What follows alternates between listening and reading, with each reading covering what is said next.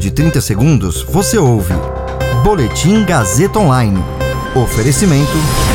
Se você tem muito o que dizer e quer escolher uma profissão para dar voz às suas ideias, a Faculdade Casper Libero é o seu lugar. Jornalismo, publicidade e propaganda, relações públicas, rádio, TV e internet. Todas as possibilidades abertas. Acesse casperlibero.edu.br e conheça as infinitas rotas que o mundo da comunicação oferece. Comunicação é mais do que uma escolha, é um modo de existir. Agora você fica bem informado e atualizado. Está no ar o Boletim Gazeta Online. Monitor do PIB da Fundação Getúlio Vargas aponta que a economia brasileira teve tombo de 4% em 2020. Ministério da Saúde diz que vai aplicar nova leva de vacinas sem reservar estoque para a segunda dose. Eu sou Caio Melo e você ouve agora o Boletim Gazeta Online.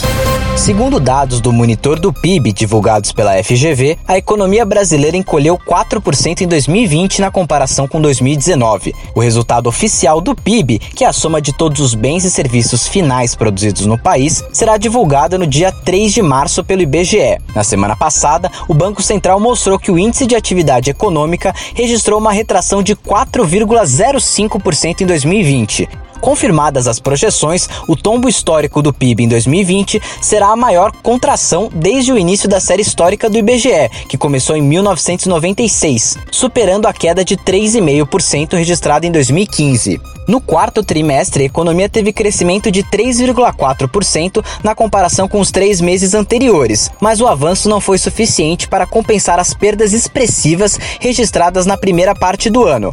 O desempenho entre outubro e dezembro mostrou também uma perda do ritmo de recuperação em meio à redução do auxílio emergencial e alta da inflação de alimentos. O Ministério da Saúde informou que decidiu fazer uma mudança na estratégia de vacinação para novas doses que chegarão ao país. Agora, cada nova dose será aplicada a uma pessoa sem reservar metade do imunizante para a segunda dose. A pasta informou que 4,7 milhões de doses das vacinas começarão a ser distribuídas na próxima semana e que todos os imunizantes serão destinados apenas para a primeira dose. Segundo Pazuello, as doses serão entregues entre os dias 24 a 28 de fevereiro. A nova remessa de vacinas é composta por 2,7 milhões de doses da vacina do Instituto Butantan, produzidas no Brasil, e mais 2 milhões da vacina de Oxford, importadas da Índia pela pasta. A intenção de destinar todas as vacinas para a primeira dose é acelerar o processo de vacinação no país.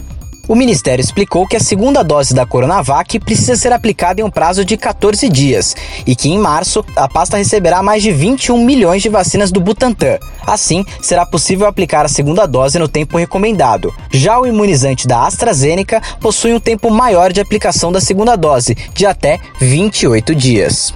Esse boletim contou com suporte técnico de Agnoel Santiago, supervisão técnica de Roberto Vilela, coordenação Renato Tavares, direção da Faculdade Casper Libero e Gazeta Online, Wellington Andrade. Você ouviu Boletim Gazeta Online. Para saber mais, acesse radiogazetaonline.com.br.